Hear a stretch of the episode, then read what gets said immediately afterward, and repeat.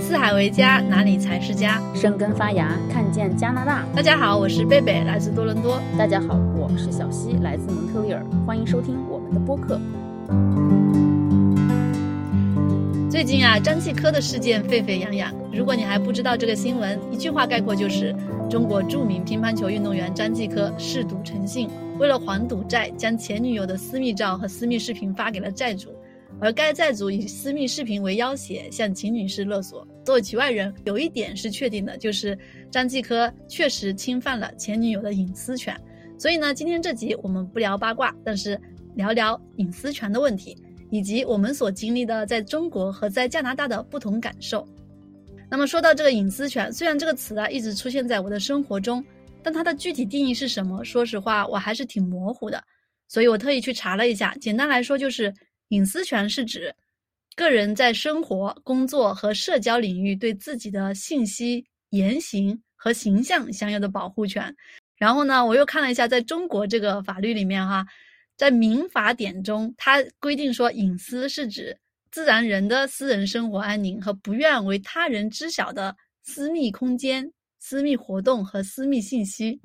我不知道小鸡，你之前有没有了解过这种隐私权的这个概念？这个词儿其实已经充斥在我们生活中的方方面面，就连小孩儿家里孩子有时候都会和说说妈妈，你得尊重，这是我的隐私。我们每天都在说这个词，但是你要问他确确切的定义，确实这次我们要做这一期播客，我我也和你一样，类似于查，我会发现隐私权它最终落到最根本，它是一种人格权。哎，他一说到这儿，我感觉就豁然开朗。就说其实我们不需要过多的去解释它是什么，它是怎么样的一回事儿。但是这是我的尊严，是我的人格的一部分，它应该天然的受到尊重。嗯，那我日常生活中哈，是有什么时候是被感觉是侵犯隐私的？我觉得可能每个人都有经历过的一个，就信息方面。总是收到那种骚扰短信啊、骚扰电话，还有比如说我想买家具，在网上搜索过之后，哎，马上我所有打开的网页、打开的 APP，它就会给我推送相关家具的这个广告哈。但是呢，也就一笑而过，因为觉得哎呀，这个太普遍了，我们个人其实也没什么办法，对吧？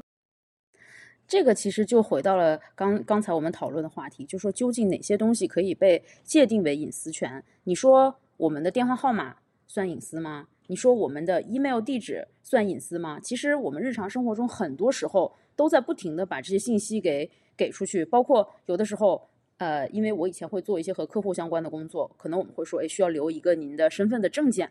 有的人呢就大大咧咧就留下就走了，有的人说我不可以，我为什么要把我的证件拍给你？或者是拍给之后一定要在上面写上说此证件仅为某单位某事件情况下使用。其实我们会看到。就像刚才它的定义里面说的，呃，你的私人生活安宁和私人信息的保护，每个人对它的界定其实也是不一样的。我们会看到生活中有的人会对这个抓的比较紧，但是有的人可能也会比较松。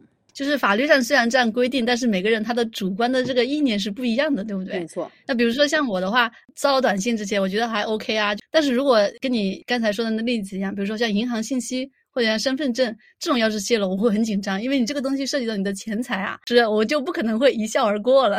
没错，没错，尤其是在疫情之后，其实这个东西会更多的引发大家的恐慌。为什么呢？因为疫情很多之后，我们的事情都在线上完成。你有没有觉得，如果我亲手把这个东西递给他，他看了一眼拿回来，或者甚至他复印了放到他文件夹里，我都觉得还好。但是如果我今天通过一封 email，把我的驾照或者是我的什么证件、护照拍给你，我的这个心里至少我觉得我会打鼓一下子，哇，这会安全吗？一般我们都会追问一句，说你一定要保证我的信息安全这样子。还有一个非常有趣的观察到的信息泄露的情况，也是在疫情之初，我猜可能是很多人失去了工作，没有经济来源吧。那个时候我应该是连续两三次收到了邮件的勒索，这个邮件的内容是什么呢？他就是说，嗯，我掌握了你的照片的内容，我看到你在照片里面和若干个男的怎么怎么怎么样，现在这东西都在我这儿，你必须在什么什么什么之前给我打多少钱，而且是加密货币到我的账上去。当时其实我第一眼看到之后还是非常吃惊的，我就心想，我是什么时候断片吗？我究竟有没有做过这些事情？甚至还反思了自己一段时间。当我确认哦，我自己确实是没有，我认为他是勒索诈骗之后，我又想到。对于有一些女孩，她们的生活方式可能就是那样的。但是如果她们遭到了别人这样的勒索之后，她们会怎么做呢？所以他们还是拿捏住了人性的弱点。这些勒索的坏人，我猜他们应该是成功率还蛮高的，所以我才会连续不断收到了好几次这种的邮件。其实我以前都没有想过说，为什么我们会觉得这个隐私权很重要嘛？就我个人的感受来说，好像每个人都有一个 A、B 面嘛。然后比如说我在公共场合以及在私下场合，比如说面对客户或者是面对朋友，面对不同的人，他每个人其实展现的面相是不一样的。对我来说，保护我的隐私其实就是保护我一个自由，就是能够在自己私密的场合能够为所欲为，做我想做的事。当然，这里不涉及违法犯罪哈。所以我觉得对我来说，隐私它就是相当于自由。我觉得隐私权越来越重要的这个意识，其实是来了加拿大之后，就是慢慢被加强的。啊，我很深的一个体会，我刚到加拿大的时候呢，我孩子去学校参加各种活动，孩子每次都会带回来一张，就是允许你使用孩子肖像权的一个文件。然后家家长必须在这签名，说你这个活动啊，学校或者这个活动方，他可以使用孩子的视频或者照片。如果你同意的话，你上面签字，那么他会拿去用在呃任何这个场合。然后另外一个不是去年参加那个 Toastmaster 嘛，然后这种演讲的这个组织，然后我发现，我我也收到这个文件，就是说你在演讲的过程中或者参加会议的过程中，你愿不愿意你的这个肖像被他们组织方使用？但我觉得。对我来说其实无所谓，我都是可以被使用。但是他这样一问，我觉得哎，我好像受到了尊重哈。然后觉得嗯，他们在这些方面做的很到位，他会尊重你，然后来咨询你的意见。哎，我觉得这个还挺好的，就给我印象还挺深刻的。我也是从我女儿从学校拿回来这个 consent letter，感觉到非常的有趣哈。其实就从这么小开始就说，其实他们的肖像、他们的视频都是有他的隐私权在里面。因为现在他是一个未成年人嘛，他的权利其实交由在家长的手上。如果家长不愿意把他泄露出去，你是完全有条件这样去要求校方的。而且包括其实你在参加大型活动的时候，包括你在注册的时候，其实他也会问说你有没有希望说你的形象出现在这次活动的宣传的物料里面去。所以这个也呼应了刚才你说的，就说其实我们本身对这个事儿吧，没有什么大不了的，就说照个相吧也没什么不行。但是你问了我，我就觉得很舒服。如果你没有问我，但是突然我发现我的照片或者形象或者孩子的照片形象出现在了其他的一些地方，那个时候你心里会有一个小疙瘩，你就会觉得。不舒服，我觉得加拿大这边的确，他这个公众意识也很强。然后呢，他们实际上的实践上的这个行动也其实都做得很到位。我觉得这点还是觉得很不错的。然后我现在还想到另外一个哈比较有争议的问题，既然刚才讲到孩子这种肖像权嘛，所以因为我旁边的一圈朋友作为妈妈，包括我自己也是，经常会在朋友圈晒娃。以前晒的更多，现在可能稍微克制一下了。不知道大家怎么看待这个朋友圈或者社交媒体晒娃的问题？比较严肃的讲的话，还是涉及到这个你们家孩子这种隐私权的问题，对吧？哎，你要说到这个，我知道贝贝有的时候会在这方面有一个困扰哈。那其实这个又回到了像隐私权的那个定义，就是你觉得多大程度的才是你的私人生活安宁？你觉得多大程度的才是你的信私人信息不被打扰？有人觉得那个我的孩子这么可爱，就应该让全世界知道呀。我不认为我的世界就不安宁啊，我认为我要把我的这一份。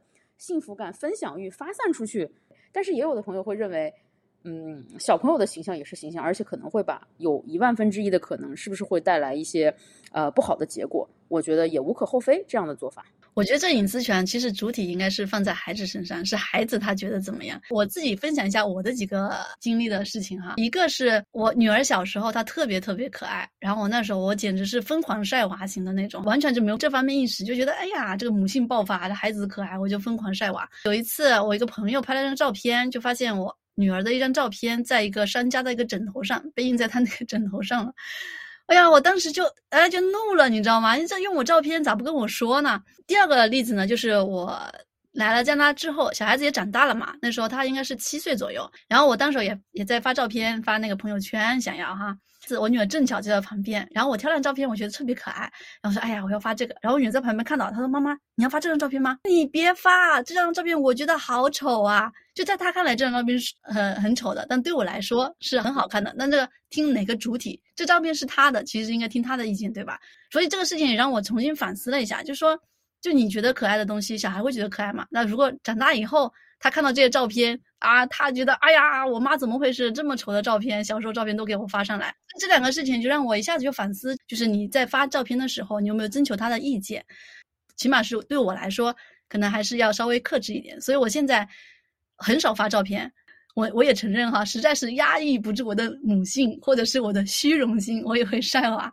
但是我大部分时候我会稍微克制一下，就是尽量能够不发。有时候实在是克制不住了，那就发一张吧，就会有这种的状态。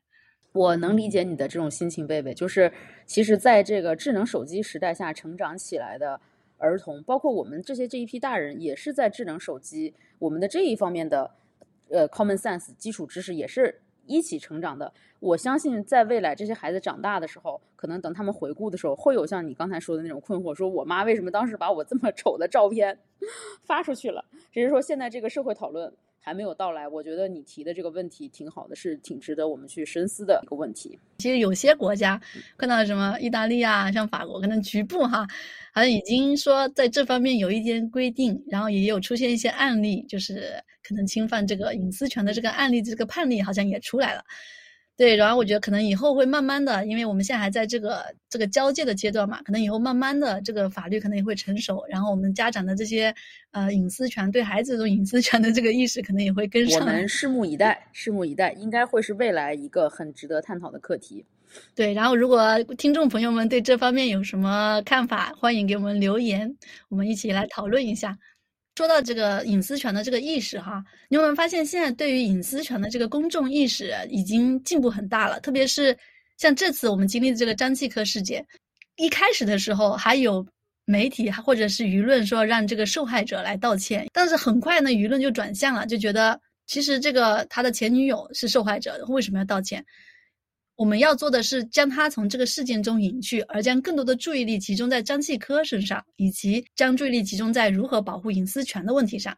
我觉得想起之前零八年的时候那个艳照门，那时候那些女星，我觉得好惨啊，什么问题都没有，结果要站出来道歉，影响她一辈子的感觉哈。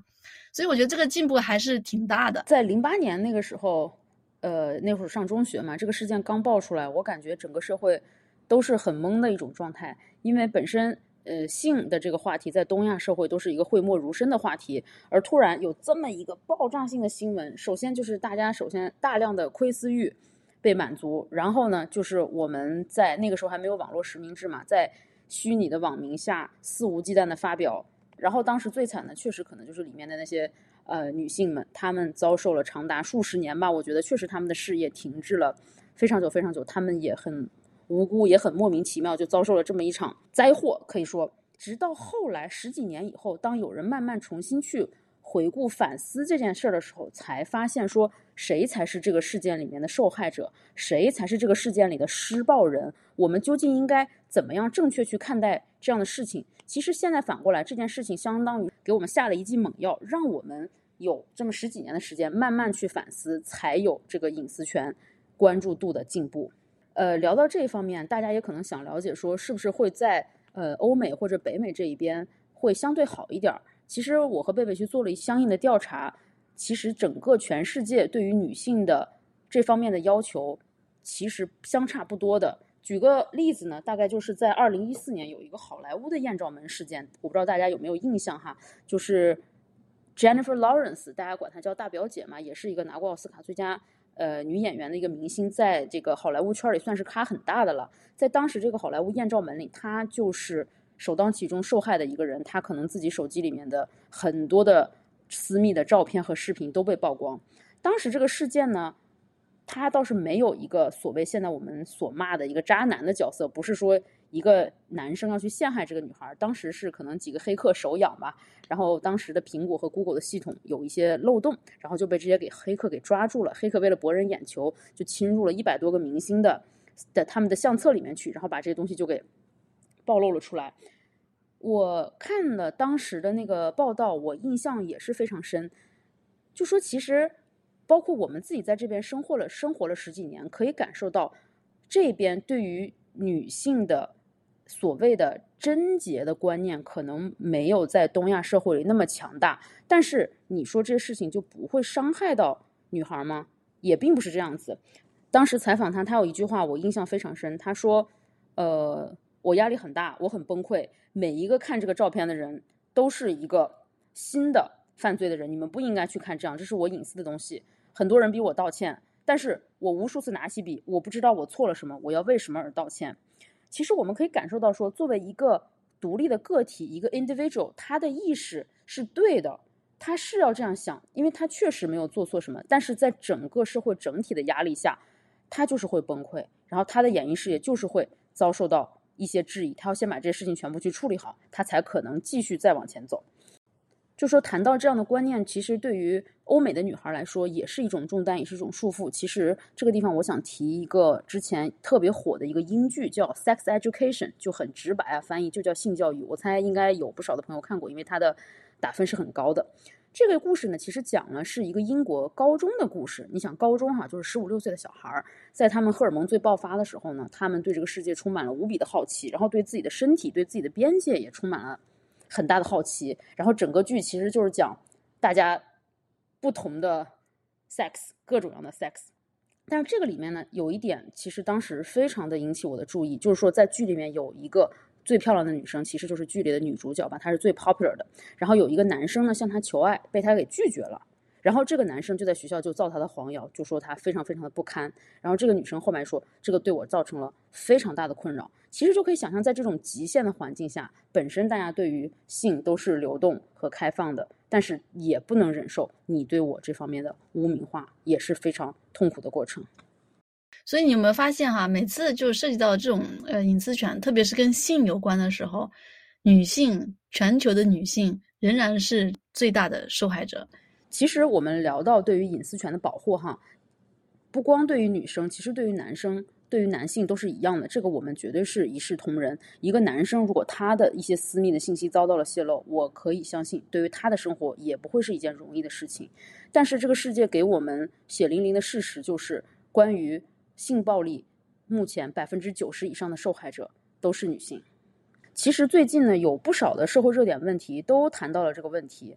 呃，我们北美哈四月七号会上映那个大鹏的电影《保你平安》，我相信最近在国内应该也有一些朋友已经看过了，最近还挺火的。他就是讲的一个女性被造黄谣之后，造到了死后还是不得安宁的事情。还有包括前一段时间苏州大学有一个男生。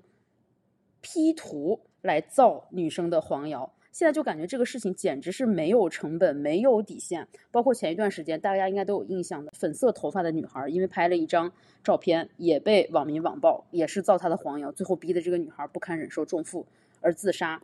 我想引用《保你平安》里面的一句台词，一句话，就是说，当你说一个女人是。坐台小姐，无论她是不是，她都已经是了。就当然说，你把一一盆脏水，哪怕泼到一个干净人的身上，他是没有，他是没有办法摆脱掉的。他要怎么样去自证？这个时候，我和贝贝其实也在讨论这样一个事情，就是为什么只有当女性沾染了性方面的污点，就会产生如此毁灭性的一个效果？我想提一件比较有趣的事儿啊，我不知道大家有一些资深八卦爱好者，像我一样，应该会记得，就是。前一段时间，那个美国队长的扮演者 Chris Evans，他自己闹了一个大事件。据说可能应该是他在喝醉的时候吧，不小心在自己的 Instagram 账户上 PO 了自己的裸照。哇塞！然后就在互联网上引起了一阵狂欢。狂欢的内容呢，无非就是女生看到了之后呢，都垂涎他的肉体；然后男生呢，看到他的样子之后，可能也会羡慕说：“呀，这个兄弟确实不一般，不一般。”然后呢，这件事情最终就以他对于新来的粉丝号召说：“哇，快去给我们要总统选举投票！”这么一个很正能量的事情就给结束了，最多也就是产生了几个表情包。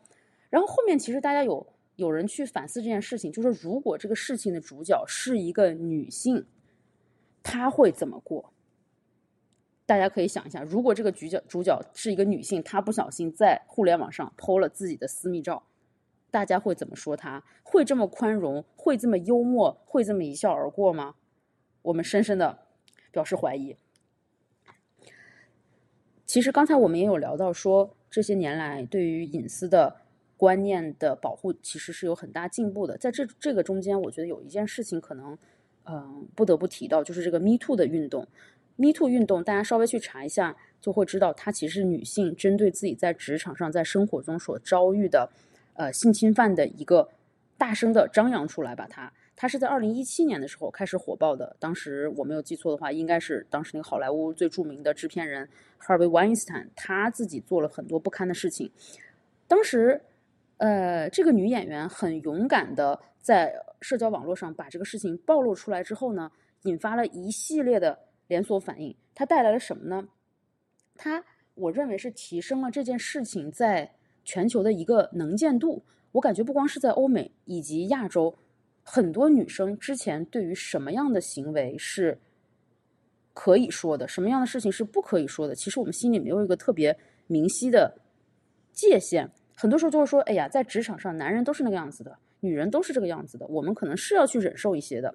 但是当这个运动起来之后，每个人都大胆的去表达自己的感受和观点，鼓励公开讨论，使这个受到了创伤的女性呢，她们可以得以去倾听。然后得以去相信别人的想法，这个引起了我的思考，就是说，在这次这个张继科事件当中，这个女孩在受到了威胁之后呢，她可以很勇敢的去报警，这是一步一步的这个社会实践慢慢带来的，然后让大家也会非常的认同，嗯，给她竖大拇指，她这样做就是对的，就是应该努力的去保护自己，你这样做一点毛病都没有。而现在这个社会风潮也是这样的，我相信现在大家也都是在非常支持他的一个状态。对对，非常同意。就是从这个事情来，我也看到一个很大的进步，就是不管是在性侵啊，在这个隐私权啊，或者是性暴力这些事情中，不同的女性开始发生了之后，每个人的故事被看见，然后每个人的这个话语被听见了之后，能看见原来以为的被灌输的。正确的东西，哎，它其实是不符合现实的。然后这也是慢慢的能够推动女性的觉醒、公共意识的觉醒，进一步推动这种法律的健全呀，或者是这种舆论的环境啊，这个都是一个很大的一个进步。所以说，一类事件的发展，一类权益的保护，其实都都是要通过若干个社会事件的发生、讨论，然后真理越辩越明，然后大众才会看到它。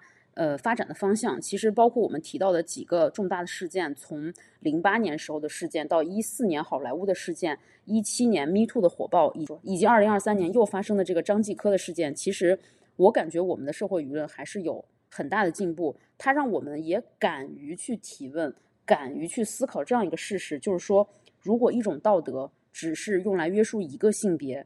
那么这个道德是一个好的道德吗？